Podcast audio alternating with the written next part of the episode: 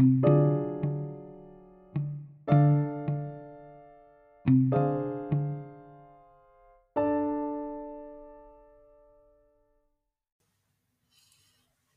a todos, mais uma vez, Rita no podcast JMU Canane.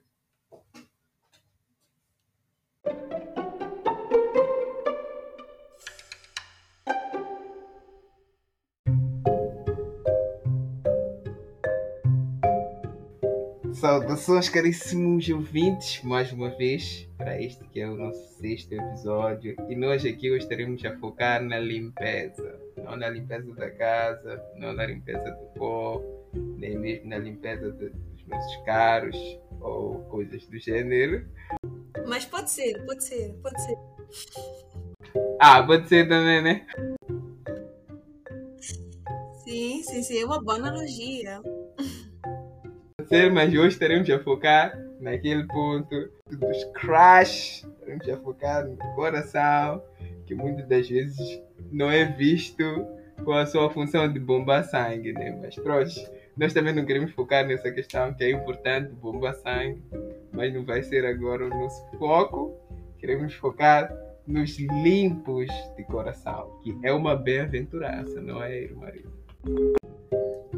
Pois é, pois é, pois é. Estamos aqui mais uma vez para dar continuidade. Hoje vamos falar sobre coração, a saúde do coração. a bem-aventurança. Exatamente. E quanto ao coração, como é que a Bíblia apresenta o coração? Yeah, dos limpos do coração. Olhando para o coração assim, será que o coração na Bíblia é apresentado só como o órgão que bombeia sangue? Como é que é, como é que nós observamos essa questão do coração? Era um versículo que eu gosto muito, que diz assim que, sobretudo, guardai o coração, porque é dele que procedem as fontes da vida. Então, mais do que bombear sangue, o coração é a fonte daquilo que nós somos, porque a boca fala aquilo de que o coração está cheio. Então, o coração é o centro, é, é um centro que pode ser equiparado, se calhar, ao armazém, porque tudo aquilo que a gente expressa sai do nosso coração. Se a gente se sente triste, começa a, a proferir palavras de é, autopiedade, é aquilo que a gente está sentindo, é aquilo que a gente deixa que o, que o nosso coração se acomode. Então, mais do que bombear sangue, coração é a fonte. É a fonte da vida. É a fonte da vida. Foi através do. Foi por causa do coração que Davi caiu. Foi por causa de. Eu creio, né? Que foi por causa do coração que igualmente Adão caiu, porque teve que atender o pedido da esposa. Foi o que aconteceu também com Abraão. Com Abraão também. Teve, ouviu a esposa, quando Deus mandou ele esperar, ouviu a esposa. Então, por causa do coração, ele cedeu. Se tivesse chegado, se calhar, uma outra pessoa, uma serva, a dar essa opção, essa sugestão a Abraão, ele não ia aceitar. Mas como ele amava a esposa, não queria desapontar, então o coração. O coração muitas vezes nos deixa deslizar. Mas temos que saber como cuidar do nosso coração. Por isso temos que falar sobre a saúde do coração e também dos benefícios de cuidar bem do nosso coração. E aí, quanto a essa questão, é, quando falavas de, de ser o coração ser a fonte, ah, lembrou-me da passagem de Mateus 15, que mostra Mateus 15, versículo 19, que mostra que do coração procedem os maus pensamentos, homicídios, adultérios, prostituições, furtos, falsos testemunhos e blasfêmios. Então, isso me deu um insight de que o coração não apenas é o armazém, mas também é a fábrica. Será que estou errado nessa analogia? Olhando. Olhando por aí, pode ser. Mas o armazém é onde busca, assim. Sim, sim, sim, sim, sim. O armazém e a fábrica também pode ser. Exatamente. Até porque toda fábrica tem que ter. O armazém não vai ficar é, lá no lado do pé quando o coração é a fábrica. O coração fica mesmo bem, o armazém fica bem ao lado da, da fábrica. É bem assim. A fonte, né? A fonte também tem a ver também com o fabrico. Sim, sim, sim, sim. Uau, uau, uau. Então, uh, e olhando aqui para a bem-aventurança ou a felicidade que isso traz, aqui nos mostra um coração limpo. E só se limpa o que está sujo, o que está manchado. Agora, como é que é essa limpeza do coração? Qual é a necessidade da limpeza do coração e o que, que isso efetivamente significa? Como é que tu olhas para isso? Por exemplo, uh, primeiro, o coração. Eu gosto muito de, de ir a. Estamos a falar de fonte, né? Mas existe também a fonte do coração. O coração é fonte, mas existe a fonte. É, não necessariamente do coração, mas eu queria descrever é, esse atributo limpo, que segundo a Bíblia de King James Version significa cataros. Cataros significa puro, imaculado, incorruptível, sem mancha, separado, purificado. Então são esses atributos do limpo. Então só se limpa aquilo que está sujo, não é? Então como olhar essa questão do limpo sujo? Então seu coração não está limpo, logo está manchado. E o que mancha o coração é o pecado. O que faz com que o coração esteja distante de Deus é o pecado. O que separa o homem de Deus é o pecado. Então, se a gente está falando aqui de Deus, da bem-aventurança, do limpo do coração, sabendo que está, essa bem-aventurança também está associada à vida eterna, estamos a ligar, estamos, a, estamos a ligar, sim, está, está associado aos cristãos, está associado também à prática do pecado né? Bem que havia citado ali o Lucas 15, é do coração que procedem as glutonarias, as bebedices, o desejo de adultério, do coração que procedem todas estas vontades. Então é nesse sentido, é nesse sentido. Então, talvez a questão seja o que usar para limpar o coração? Como é que se limpa o coração? yeah, mas antes de o que usar, yeah, eu acho que, ah, ah, eu acho que antes de limparmos, temos que olhar para o coração sujo. Como é que o coração já ficou sujo? Está sujo de quê? Mas acho que também já acabaste adiantando quando falaste da, da questão do, do pecado. Sim, sim, sim. Prostituição, adultério, pecado de forma geral, nós sabemos, né? principalmente os pecados domésticos da mocidade. sim, sim, sim. Pois é. Então, acreditas que a mudança de coração é mudança de natureza? Creio que uh, há pouco tempo até estava a falar, estava a meditar sobre arrependimento. E Deus me ensinou que, que, que arrependimento, mais do que reconhecer o erro, é mudar. Então, se existe algo que Deus faz, é mudar, é transformar. Então, eu creio que sim. A mudança do coração, a limpeza do coração também inclui mudança. É uma mudança oposta, na verdade, totalmente contrária. Porque Deus, ele é oposto. Até a sabedoria do homem é contrária à sabedoria de Deus. A lógica de Deus é contrária à lógica do homem. Então, a mudança que Deus vem trazendo aí nas nossas vidas é completamente radical. Da água para o vinho, não é? Sim, eu creio que sim.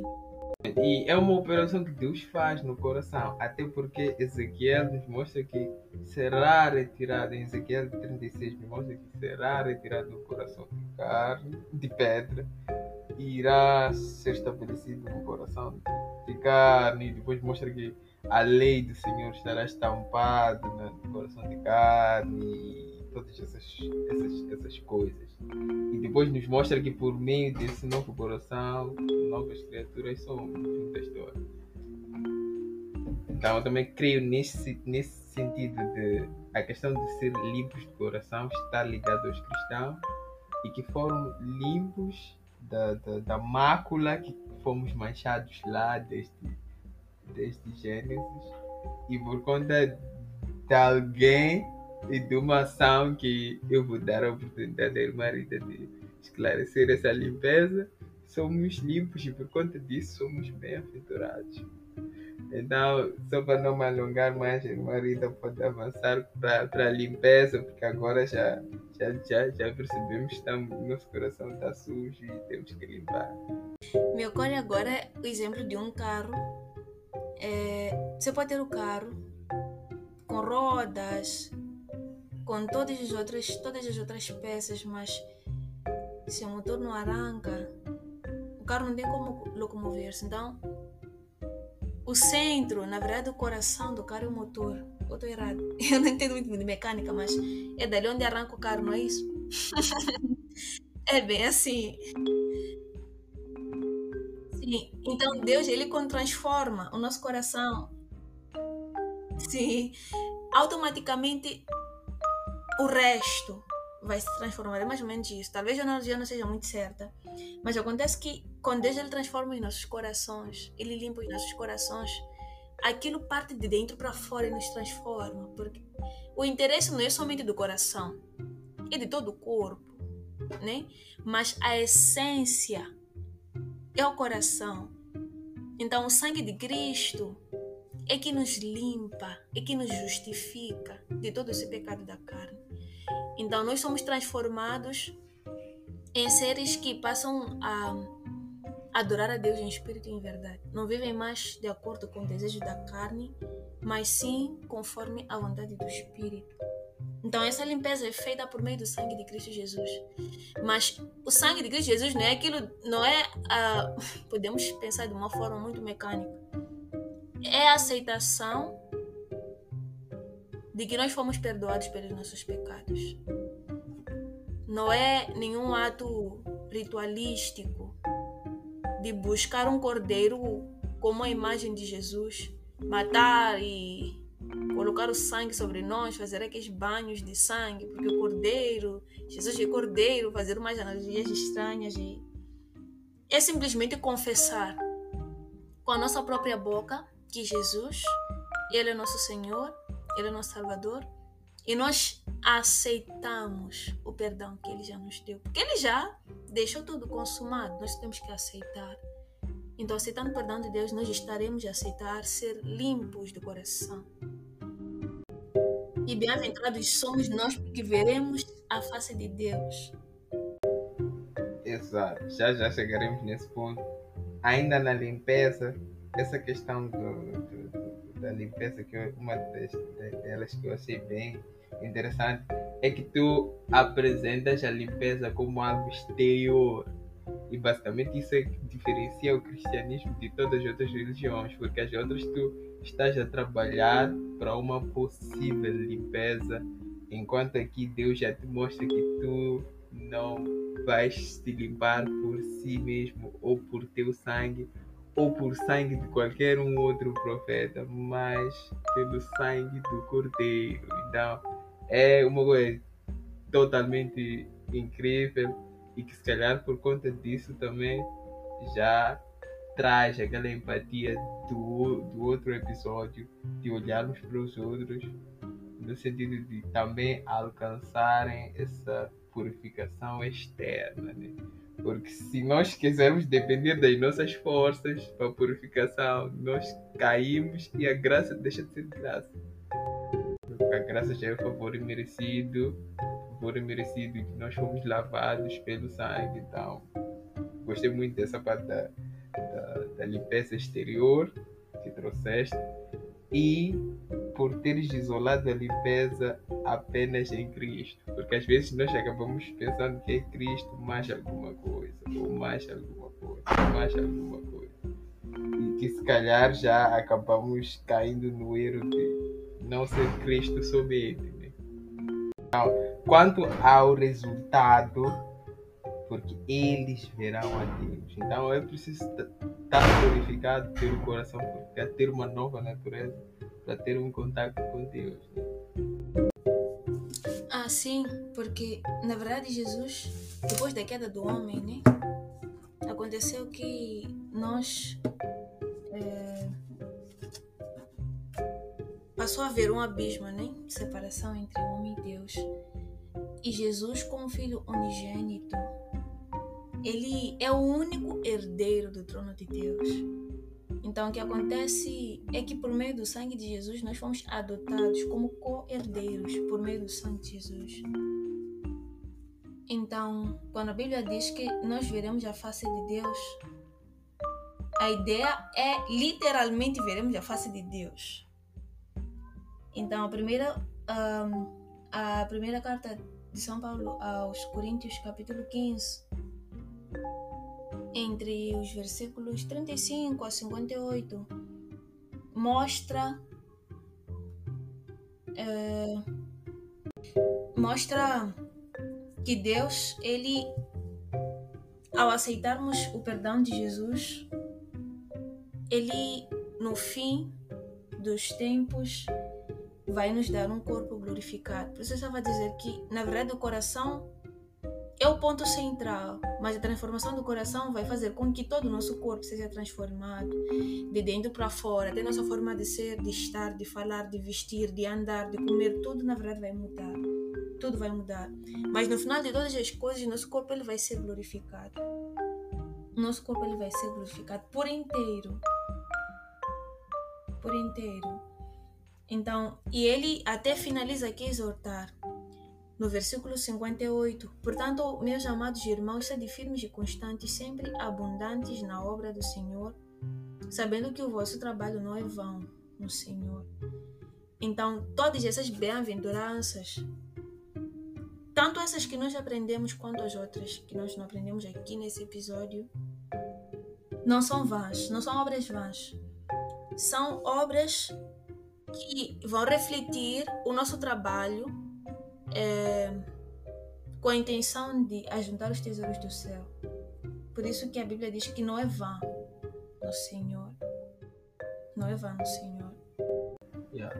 Não é vã e é uma coisa que tem que ser o que é, no sentido do cristão, é alguém limpo de coração. Não que o cristão é, está com o coração não limpo e que só será limpo no fim dos tempos. É o, o já, né? E não o ainda não. Hum. Sim, sim, sim. Bem que 1 Tessalonicenses 4, 3, 4 diz que a vontade de Deus é a nossa santificação. É uma santificação do já. Aceitou e, na verdade, não é aceitou, purificou, aceitou é algo que acontece, acontece de forma simultânea. Ao aceitar, você já está a ser purificado, está a ser transformado, está a ser limpo. Porque a ação de Deus, ela não vem depois, ela vem no processo da aceitação. Exatamente. Então, em outras palavras, podemos dizer que ser cristão é ser limpo de coração. Sim. Ser cristão é ser limpo de coração. Sim, esse era um bem-aventurado. Exatamente. E já agora, uh, que exemplo ou que recomendação tu darias, né? Ou numa sessão de aconselhamento uh, para alguém que olha para si e vê tanta, tanta sujeira de tal forma que uh, acha que não tem acesso a Deus e que não pode ter perdão para juntar-se a Cristo e ser limpo de coração. Que promessas tu trarias, que recomendações tu trarias, que palavras de conforto tu trarias? A verdade é que o trabalho não é seu, o trabalho não é meu, o trabalho é de Deus. Todo o trabalho é de Deus. Eu já estive numa situação dessas em que alguém disse: Rita, eu estou sujo demais, eu pequei demais. Pelo menos me deixa diminuir alguns pecados, depois eu vou aceitar a Cristo. Eu disse: Sabe, não faz sentido você dizer que vai se limpar, depois você vai ter com Jesus. Se quem faz a limpeza é Deus. Quem faz a limpeza é o próprio Deus. Quem limpa o nosso coração é o sangue de Jesus. E bem que ele disse: Eu não vim chamar os justos, mas os pecadores de arrependimento. E se ele desceu até ao mais baixo nível, é por causa de pessoas como nós. É por causa de pessoas como nós. No mesmo inferno, onde vai uma prostituta, vai uma mentirosa. No mesmo inferno, onde vai uma adúltera, vai um ladrão, vai um assassino. É o mesmo inferno. Então, a mesma salvação que vale para a prostituta é a mesma salvação que vale para um ladrão, para um mendigo, para um drogado, para um mentiroso, para um fofoqueiro. O trabalho quem faz é Deus. E na verdade, a graça se justifica aí. Onde não há pecado, não há como não, há, não, não há como não haver graça. Porque se não há pecado, significa que merecemos. Se não fizemos nada de errado. Então tem que haver pecado para se justificar a graça. Não estava devendo nada, então como é que vai dizer que eu não mereço? Tá vendo? Então a graça, ela vem para justificar o pecado. Se é um pecado, como é que a graça vai ser justificada? Como é que a graça vai, vai ser abundada? Como é que a graça vai se manifestar se não há pecado, né? É claro que não há como dizermos que não há pecado, porque o pecado existe, né? Mas usando a expressão de eu não fiz nada de errado, essa questão de, como eu disse no início, merecer, não merecer, é falta de conhecimento da graça de Deus. Então temos que reconhecer que quem faz o trabalho é Deus e faz parte do pacote que nos leva a desfrutar da graça. O arrependimento, aceitação do perdão, viver em Cristo, buscar crescer de glória em glória. Faz tudo. Parte do pacote. É. Eu creio que esse, esse, esse pensamento de achar que ah, tem, tem, tu tens que trabalhar por si é um pensamento já natural. Nós nascemos assim, a pensar assim e muitas religiões se moldam nesse sentido. E o cristianismo já traz uma solução totalmente diferente. É por isso que às vezes fica parecendo bom demais para ser verdade. Mas ao mesmo tempo a estratégia de Satanás para nos desviar daquilo que é a essência de Deus. Porque mesmo quando aconteceu no, no início, Eva e Adão tinham tanta coisa para comer, né? Tinham tanto por comer. Vamos lá supor que tinham mais de duas mil e tal árvores, né? Olhando para as espécies que existem atualmente. Mais de duas mil espécies. Vamos lá supor que são duas mil. Então, 1999 podiam comer, só uma é que não podiam comer. Então, Satanás ele criou uma estratégia de virar toda a atenção das 1099, 1999 árvores para uma árvore. Então, isso na verdade acaba criando revolta e é aquela coisa de mereço ou não mereço. Porque Deus me escondeu isso, porque Deus não me deu isso. E às vezes a gente olha mais para aquilo que a gente não tem do que aquilo que a gente tem. Então isso ocorre também no ato da, da, da, da limpeza, porque por que, que Deus fez isso comigo? Ah, eu sou prostituta, aquela ali pelo menos somente, sou fofoqueiro. Então não mereço. Mesmo aconteceu com os discípulos. Porque ela não merece ser limpa, está suja demais. Em outras palavras, aquela prostituta, aquela adúltera, ela está suja demais para ser limpa. Como assim? Se só se limpa o que está sujo, quanto mais sujo, mais limpeza haverá. Quanto mais houver o pecado, mais a graça vai superabundar. Então. É, é por isso que Cristo veio, né? É por isso que Cristo veio. Esse domingo por isso. Então, a irmã Rita Uhum. Foi, um, foi um prazer estar aqui a matar saudades. Foi. Diretamente da França. Foi, foi, foram os primeiros dois episódios que gravamos com pessoas da diáspora, como costumam dizer, né? A diáspora foi, foi, foi muito bom. E esperamos que o Senhor continue a abençoar. Foi bom para mim também. Foi uma boa terapia uma boa terapia falar um pouco português. Só para não esquecer. Então, ok, Numarita, muito obrigado. Eu gostaria só de fechar aqui com a, a espada do espírito, já que falamos da estratégia de Satanás, temos aqui a espada do espírito. Quanto à questão da limpeza, em Isaías 1, versículo 18, que assim diz: Vim depois e arrazoemos, diz o Senhor. Ainda que os vossos pecados sejam como a escarlata, eles se tornarão brancos como a neve.